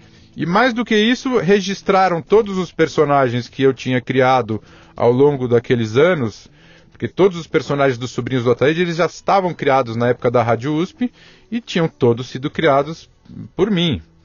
Personagens de minha autoria. Então eu perdi o meu, minha condição de coordenador artístico a contragosto, porque às vezes precisava da ajuda deles na parte criativa, mas hum, era muito diferente de abrir mão daquela função. Eu queria só uma assistência em alguns momentos. E o, o, os, a propriedade, minha propriedade intelectual, de repente eu vi que ela tinha sido toda registrada Quer dizer, eu perdi os personagens todos que eu criei. Mas foi registrado em nome da empresa? Foi registrado em nome do trio. Da, é, da qual você é, é, é sócio. É, você, é, Então você tem um terço daqueles. É, pois é, mas assim, eu, mas daí uh, eles ficaram amarrados de uma tal forma que não poderiam ser usados sem que os três estivessem de acordo. Sim. Então, uh, basicamente, o meu patrimônio intelectual de, de quase 10 anos de criação eu vi interditado Hoje em dia o Felipe está lá na Rádio Jovem Pan há 20 anos fazendo programas de rádio e ele criou novos personagens e tal, e, e, e muito competente, por sinal, tocou a carreira dele adiante e faz muito sucesso até hoje. Mas eu fiquei com todo o meu patrimônio intelectual interditado e não tive a mesma capacidade de criar novos personagens sem poder explorar nada daquilo que eu tinha construído. Então, esse período, depois de 99, que foi. Nesse momento, eu realmente eu, eu tomei uma decisão intempestiva. Assim, eu falei, não quero mais, uhum. fim de papo. E. No, no... Vocês brigaram? Teve um momento de, gente, ruptura da, da é, banda. Não, cara, briga. Brigamos nesse sentido, de que Sim. houve um desacordo, assim. Eu, eu, eu, não, não tava, eu não aceitava que a minha, minha prerrogativa de diretor artístico fosse. Que, que eu, depois de ter feito aquilo por oito anos, com grande competência e com todos aqueles resultados, eu, de repente, eu fosse premiado com, uma, com, a, com a divisão da minha tarefa. Uhum. É tipo o Bolsonaro querendo dar o Ministério da Segurança pro não sei quem lá. Sabe? Hum. Tipo, o Sérgio Moro tá lá fazendo um puta trabalho no segurança e na justiça. Sim. Daí de repente alguém fala, ó, oh, mas então. Agora para premi premiar o seu trabalho, a segurança eu vou dar pro fulano e a justiça você vai ficar só com a Jus. A Tissa eu vou dar para não sei uhum. mais quem. Então eu me senti completamente injustiçado com aquilo e com o, o registro dos direitos autorais feitos em nome do grupo, sendo uhum. que eram, eram direitos individuais, né? Cara, a, a quantidade... O direito, só, só, só para completar isso, direitos patrimoniais a gente dividia, obviamente dividia, e eu, era mais do que justo que fosse assim, mas os direitos autorais... É, peço, é, direitos morais autorais, você não, eles são imprescritíveis, Sim. intransferíveis. Sim. Né? Então eles de fato me pertenciam.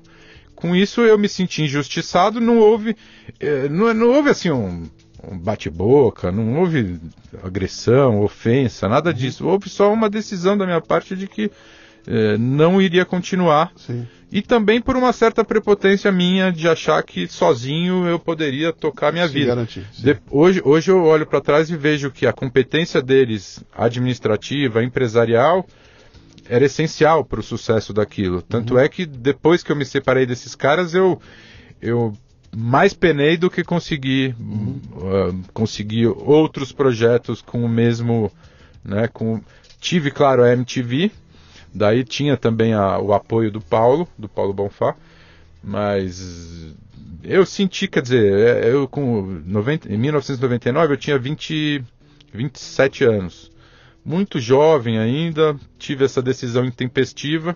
Isso dificou, eh, dificultou muito a minha vida profissional. Uhum. Eu só voltei.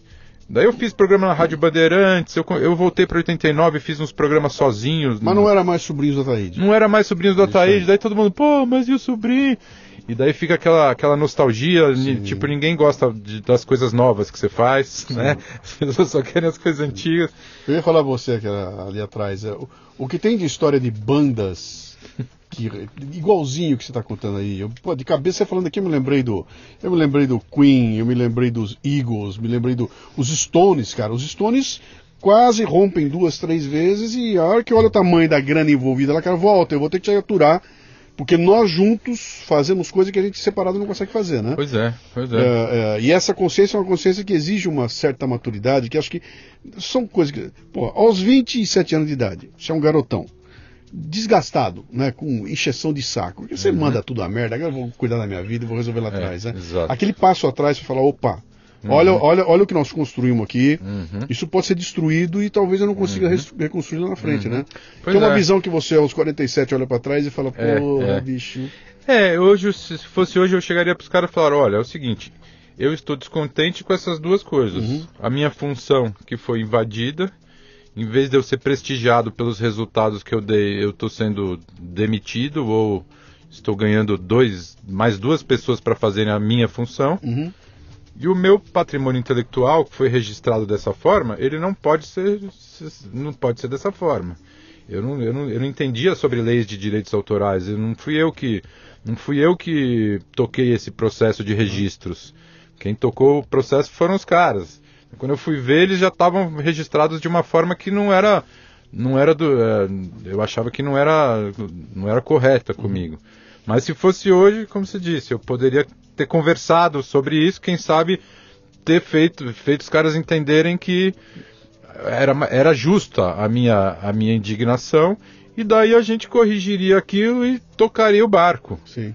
Mas, infelizmente, eu demorei algum tempo para perceber a importância da, do, do papel empresarial, do, dessa, dessa habilidade comercial dentro do meu trabalho. Eles não existem sem mim e eu não existo sem eles. Né? É, eu acho- essa, essa é a. Essa... Não, é pior do que- é pior do que Eu isso. digo assim, não eu. é. O, o negócio como um todo não existe sem essas peças todas É, lá, né? é. Você Mas- pode até que, olha, um sair, dois ficam, mas desde que. Cara, olha, eu troquei o baixista, tá?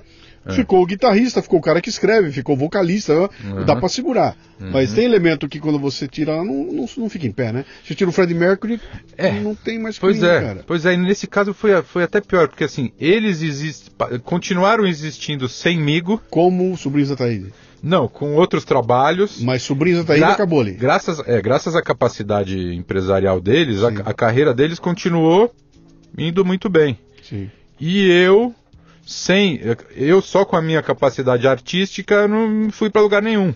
Então, me, me, me levou à conclusão de que nesse meio tão importante ou mais do que o, o talento, eh, do que a- o, o potencial criativo, é o potencial, a capacidade empresarial, empreendedora. Política, meu caro.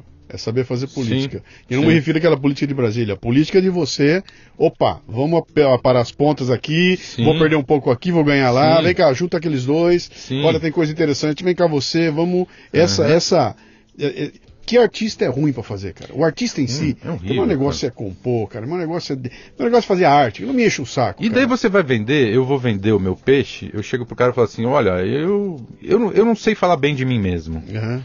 Eu acho constrangedor eu ficar me elogiando. Sim, sim. E realmente, puta, a pessoa falar bem dela mesma, cara, pra mim, sabe, não vale nada se a pessoa se autoelogia. Cara, eu vou, vou te contar uma história, que você vai gostar. Eu era diretor de uma puta indústria de autopeças, né? E uma época que nós compramos a Nakata, eu peguei, fui naquele. O, o Milton Neves estava lançando o Super Técnico, que foi a inauguração dele na televisão, pô. Eu fui um dos primeiros patrocinadores, pô, foi muito legal. Então a gente tinha, tava na geral, patrocinei na geral, pô, foi uma puta bagunça. E um belo dia, toca no meu escritório, chega uma visita para mim. Fiore Gigliotti. Meu Deus Que, para quem não sabe, é um dos ícones da locução de rádio esportiva na, na história do Brasil, né?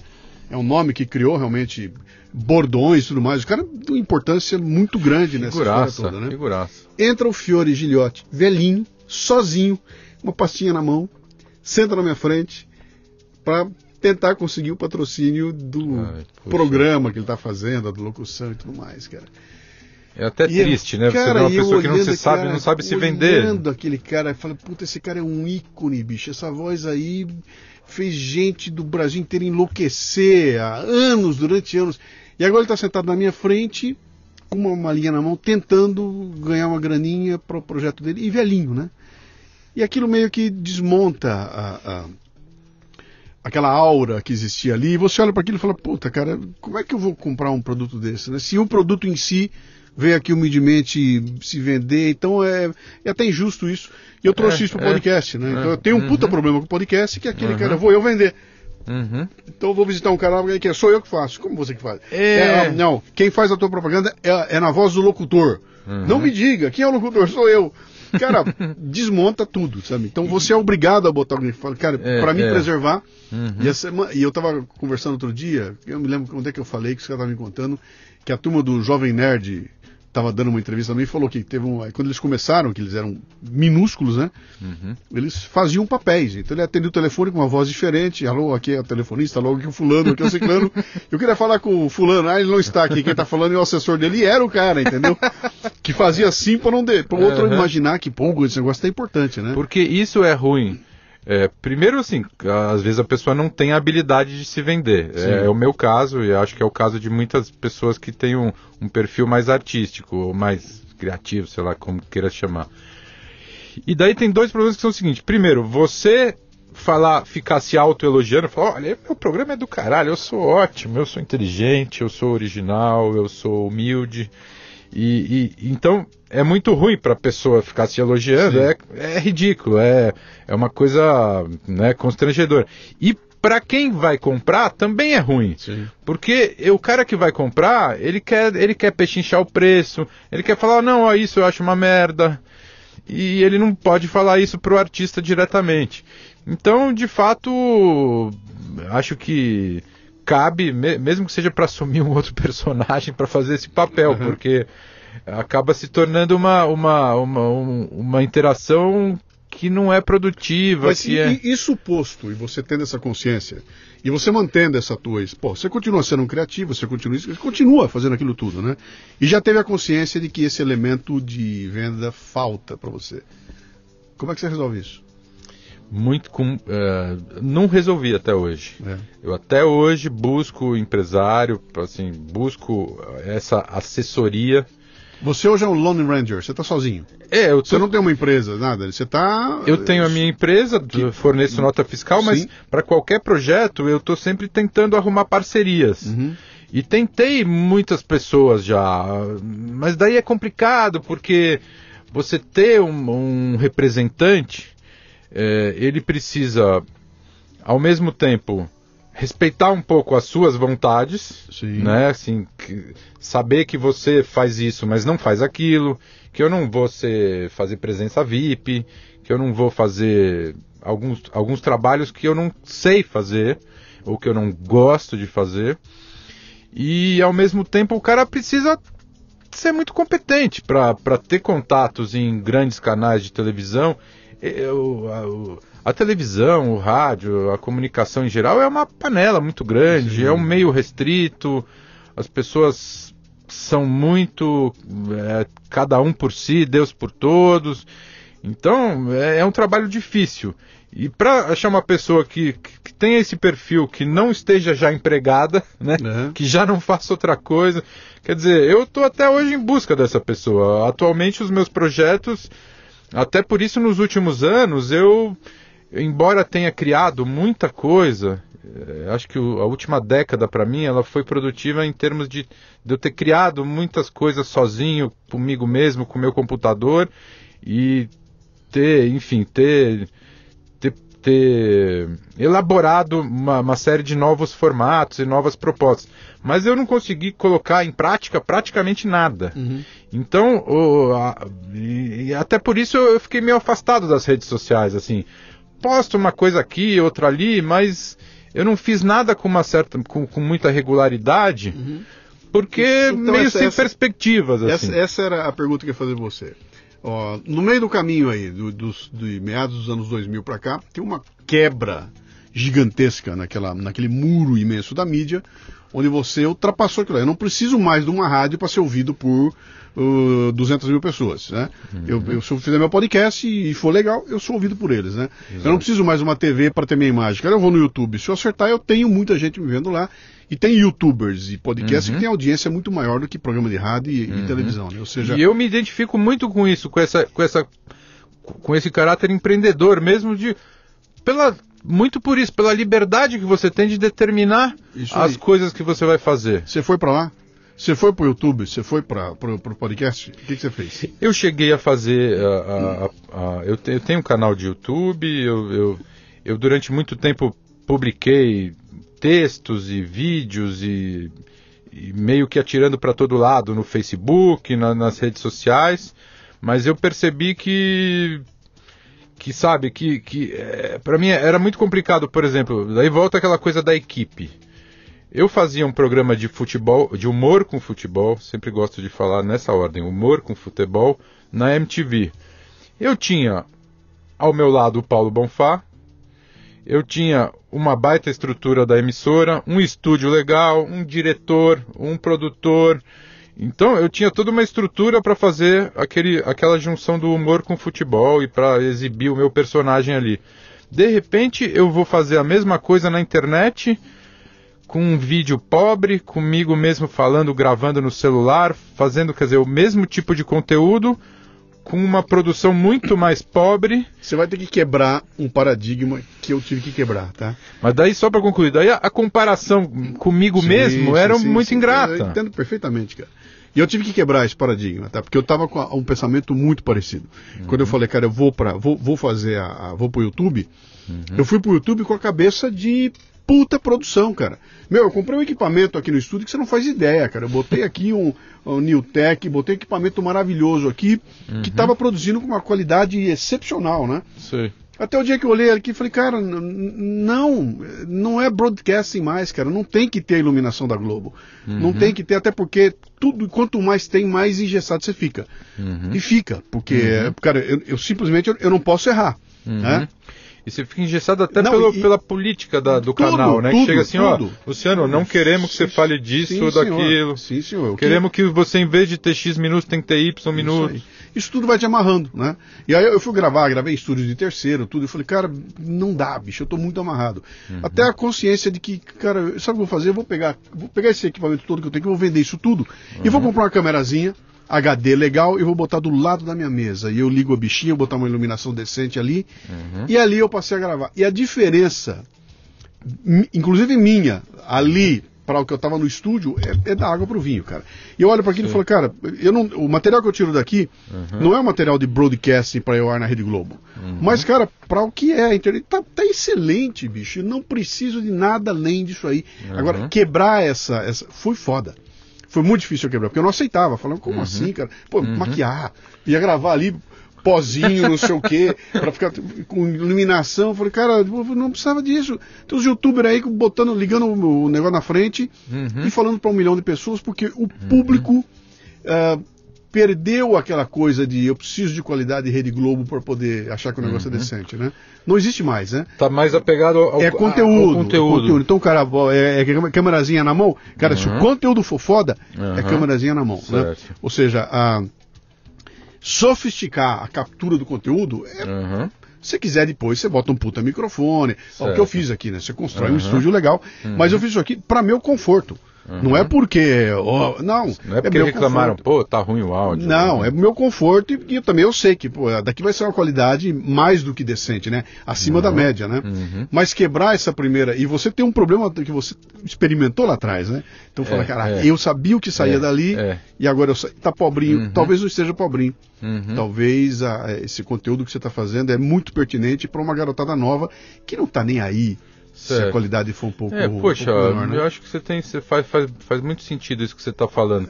E eu acho que talvez, talvez eu possa, possa absorver isso e seguir essa dica. Uhum.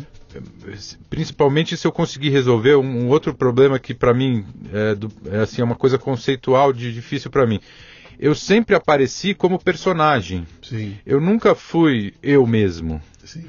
Então, é, eu, eu, eu, eu, eu, eu acho, eu me, eu me acho como eu mesmo, eu me acho meio sem graça, sei lá. Eu, eu, eu tive que passar a ver qual é, quem eu sou, uhum. tive que entender, assim, um, um trabalho de autoconhecimento para ver quem eu sou exatamente e para ver de que forma eu, eu pessoa física, Sim. portador do CPF 183, uhum. né, poderia me relacionar com, com o público? Como eu poderia expressar a minha opinião? Porque eu não, eu não queria cair também numa coisa de assim muito personalista. Uhum. Eu acho que o principal do meu trabalho são os conteúdos de humor e não exatamente a minha pessoa física. Eu implico muito com essa coisa dos youtubers que, pô, ó, hoje estou com dor de barriga. Aí galera, o que, que vocês acham que eu devo tomar, sabe? Sim.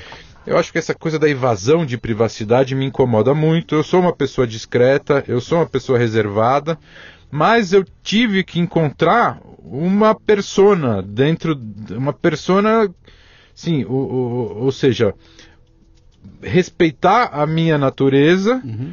mas achar uma forma de, de me comunicar dentro da minha natureza original, sem ser um personagem. Uhum. Isso na MTV era diferente, porque eu, embora eu tivesse a minha cara e o meu nome, eu fazia um personagem. Ó, eu sou aqui, formado na FODERJ, Fa- Faculdade Odair Ernesto Júnior, com, com doutorado em futebologia, torço para Cabo Friense, projeto Libertador de 2150, tá caminhando a passos largos, e fazia essa voz meio, né, meio assim e tal. E, e comecei a desenvolver todo um glossário para o personagem, os termos engraçados. Ah, Vossa Senhoria não tem envergadura moral para chavascar minha reputação ilibada. Sempre gostei muito de política também, de, de me inspirar nessas. Cara, o momento é nesses- esse aqui agora, está tudo na mão para fazer. Se eu puder recomendar, bom, você fez o podcast também, você também fez o É, podcast. daí né? eu achei esse. Eu, eu, eu, eu comecei a encontrar esse personagem no meu podcast, Beijo no Cérebro, que eu lancei o ano passado e me atrevendo a falar sobre esse assunto, que é um assunto que gera tanta controvérsia. Se por um lado meu, meu- meu- meus programas de futebol eles eram acei- aceitos assim e eram Unanimidade, simpáticos, né? Todo quase curtiu, todos. sim. Quando eu dou a minha opinião política, eu, obviamente uma parcela da- do público já, já vem me apedrejar porque não concorda com as minhas posições. Sim. Mas eu estou tentando, daí eu- mesmo assim eu insisti nisso porque é um assunto que eu acho interessante e porque eu acho que eu, como humorista, como cidadão, como, como uma pessoa crítica que sou, posso ser uma espécie de porta-voz, sem querer ser pretensioso, mas eu posso falar em nome, eu, eu posso, eu posso levar a muitas pessoas comuns Sim. em uma linguagem acessível, raciocínios, reflexões que, que são interessantes, que podem ser úteis para as pessoas sobre os assuntos do Brasil. Você, tá- Você, eu, eu sou um amante do Brasil tanto quanto você, né? Você tem Brasil até no, no nome do seu podcast, o Café Brasil, e eu É. tenho o Brasil também muito forte no, no- no- meu, no- assim, no meu espírito criativo. Sim. Eu acho que Marco, eu- e, e quebrei outro paradigma também, cara, porque essa preocupação, sabe? Quando nasceu meu programa, é um programa feito para todo mundo, para todo mundo. Eu não tinha, não tinha, eu fazia um programa que qualquer pessoa que eu visse ia curtir. Até Uhum. o dia lá em 2014 que eu falo, cara, eu tô com uma, eu- já estou com uma importância tal, eu não posso navegar a revelia do que está acontecendo com o país, da posição política. Eu falei, eu vou Uhum. assumir a minha posição política. E ao assumir, cara, pô, um monte de gente foi embora, né? É. Os caras foram embora, eu não ouço mais essa merda, eu Uhum. recebo e-mails aí me xingando de tudo, cara. Pô, você não faz ideia do, do- do ódio que esses caras É. mandam, né? E, mas ficou muito claro pra mim que é o seguinte, bicho, esse cara que me odeia, eu não quero que esse cara me escute. Cá entre nós, foda-se, entendeu? É, Meu é. programa não é pra ele. Eu tô preocupado com aquela parcela com a qual eu vou Uhum. eu vou, eu vou conversar. E eu estou falando em milhões e milhões e milhões de pessoas que, É, que faz é. parte dessa parcela. Então, É. há um público importante ali que eu dane-se os outros. E cara. pessoas Então, que têm afinidade, afinidade sim, autêntica sim, com e- você, e, né? e o truque que eu usei ali foi o seguinte: o, o que, que eu preciso fazer, cara? Eu, eu, eu, eu assumi minha posição, mas eu não serei jamais é, é, é, grosseiro, mal educado, duro, não duro, duro até dá pra ser, mas é Uhum. assim, mal educado a ponto de ofender ou humilhar aquele Uhum. que está contra, contra a minha posição. Eu Perfeito, falei, então, perfeito. eu consigo assim ter gente que não partilha da minha posição, me Uhum, ouvindo, porque eles falam, uhum. porra, eu, eu, eu acho você um puta do, do. Você está todo errado. Eu não acredito em nada que você fala. Você fala Uhum. bobagem que não acaba mais, mas eu preciso ouvir você. Uhum. Porque ouvindo você que é contra mim, eu não sou ofendido. E eu escuto tuas ideias até para ter certeza que eu estou certo. E eu acho que você tem uma característica que eu também procuro seguir, que é, Hum. assim, em vez de ficar falando no Fla-Flu, ficar falando do Fla ou do Flu, Hum. você fala das ideias, Sim, isso aí. das propostas. Sim. Então você meio que desfulaniza e despartidariza um pouco. Claro que isso nem sempre é possível, mas você pelo menos, se você se, se, se atendo a- às ideias, né? Você você busca mais a concordância nas ideias do que com as pessoas. Ou, ou, ou é, e ao mesmo tempo, para que não seja. para que as pessoas não falem assim, pô, mas vai lá falar. para você não ouvir muito aquele tipo de comentário assim, pô, vai lá fazer piada que é o seu forte, que uhum. você, de política você não entende nada eu também eu deixo claro que eu não sou um cientista político, então eu me anuncio sempre como o telespectador e pedestre. A pessoa sabe o que está comprando. é. o, esse é o grande lance. O, o teu ouvinte sabe o que ele está comprando, uhum. entendeu? Ele sabe o que, que, ele vai ganhar em troca do tempo que ele está te dando. Uhum. Não, não, tem nenhum nó no meio do caminho. E quando você é. se coloca assim e fala, cara, pera um pouquinho, ó. você não vai ouvir o você vai ouvir o opinião de um brasileiro que uhum. já tem algum tempo de estrada e que, com uhum. base na minha experiência, eu vou contar para você o que eu acho. Posso estar completamente errado, mas é, a minha opinião é, é essa aqui. É, né? Não me coloquei isso. lá como eu sou isso. fodão, eu sou. E aí você vai, vai, vai falar e vai ter a, a. Como é que eu digo? Você vai ter a, a a verdade, né? Tem uma verdade uhum. rolando ali. Eu Isso, posso estar completamente é. errado é, na é minha verdade, mas você sabe que eu genuína, que é genuíno e está é, ali, né? Qual é o projeto que está pela frente aí, cara? O que, que você está fazendo nesse momento aqui? Então, esse ano eu quero pegar o Beijo no Cérebro, que é apresentado pelo telespectador e pedestre. Que o telespectador e pedestre foi essa, essa pessoa eu mesmo que eu Sim. consegui assim desenhar de uma forma simpática para o público, para não Sim. falar que eu sou o o paulistano e dono de casa Marco Bianchi. e eu sou mesmo um telespectador assíduo, a coisa que eu mais faço na vida é ver televisão. Uhum. E pedestre nem tanto, porque o meu joelho está ruim. Mas de qualquer jeito eu me coloco como o telespectador e pedestre que faz um podcast centrado e com norte. Uhum. E, esse é o. É, é um podcast curto e grosso, ou melhor, curto e fino, porque ele tem dois minutos de duração. Tá. É semanal, a primeira temporada eu fiz 40 episódios sempre tentando me ater mais aos temas do que às fulanizações, embora nem sempre isso seja possível, e embora as pessoas gostem também de ouvir opiniões mais concretas sobre situações e personagens concretos. Então, nesse ano eu pretendo retomar, fazer a segunda temporada do Beijo no Cérebro e dessa vez gravando uma, uma mensagem em vídeo também. Tá. Uma versão em vídeo. Legal. Eu acho que. Daí eu, eu, me, eu sinto que a comparação é menos ingrata do que eu falar sobre futebol, por exemplo, e as pessoas ficarem comparando com o Rock Go ou até com aquele torneio dos músicos, porque aquilo era uma coisa tão maravilhosa e tão rica e com tantos personagens, uma estrutura gigantesca, uhum. que seria uma, uma comparação é, ingrata para mim, né? Então eu meio que vou deixar o futebol um pouco de lado pelo menos nesse momento, fazer o beijo no cérebro. Eu já escrevi, ainda não gravei, é sobre leis de incentivo. O incentivo, o título é Incentivo à Cultura Impopular. Tá. Esse ano, ó, só para completar o meu repertório de 2020 DC, uhum. sempre bom, né? É sempre bom especificar que é DC, né, para ninguém confundir. Eu vou fazer o beijo no cérebro semanalmente, vou publicar às quintas-feiras disponível lá nos agregadores, no meu site marcobianchi.com.br, é lá que as pessoas me acham, têm acesso aos, às minhas redes sociais. E vou também, nesse mesmo ano, fazer mais dois projetos que já tenho programados. O primeiro deles é um personagem digital influencer. Eu cheguei à conclusão de que eu precisava dar a cara a tapa, fazer um vídeo de um personagem. Que é o meu, meu trabalho sempre foi criação de personagem. Sim. E, e é um vídeo produzido em casa, é um vídeo uma merda de, de estrutura, né, digamos assim, mas acho que é uma coisa criativa, é uma coisa que tem a ver comigo e é uma coisa que fala, que aborda esse universo é, inu, é, in, insólito, inusitado que a gente tem na internet com essas figuras que se tornaram de repente formadoras de opinião uhum. ou pelo menos acham que são algo perto disso. Então eu, eu criei o personagem Washington Silva, Washington, U, O, é. U de, U de orangotango, O de hora, X de chá, I de escola, dois S de cebola, é. O de homem e N de energúmeno. É. Tenho meus irmãos, o Williamson, Wallison, Weltonson, o Winchesterson e o Windilson.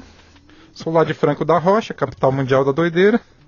E tô aí agora na minha carreira de digital influence. Muito bom. Então, quer dizer, é uma, é uma figura que retrata, não é inspirada especificamente em ninguém, mas se Mas você. em todos, mas em todos. É, exatamente. Ela, é um, ela, ela abrange aí muitas dessas figuras que de repente ah, caíram de paraquedas aí na nossa vida, ou, ou mais na, na vida do- dos, do- dos seus seguidores, tá, da molecada aí principalmente.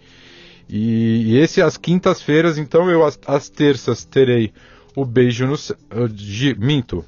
Às quintas terei o beijo no cérebro, às terças-feiras terei o Washington Silva, Legal. também com 40 episódios ao longo do ano. E é isso, esses são os, os meus planos aí para 2020. Nos últimos anos eu não tive essa, essa disposição para fazer essas coisas, por uma série de razões, por, talvez uma delas uma certa falta de motivação mesmo, para assim um certo desânimo com a minha carreira, que nos últimos anos foi muito difícil. Foi, na- verdade, ela não foi nos últimos anos da minha carreira, né? Eu de vez em quando eu, eu- fazendo postagens na, na internet, nas redes sociais, assim, para as pessoas lembrarem que eu estou vivo, mas eu não fiz nada com regularidade e também, infelizmente, não consegui eh, sucesso em nenhum dos meus, dos, meus contatos em emissoras de rádio e tal.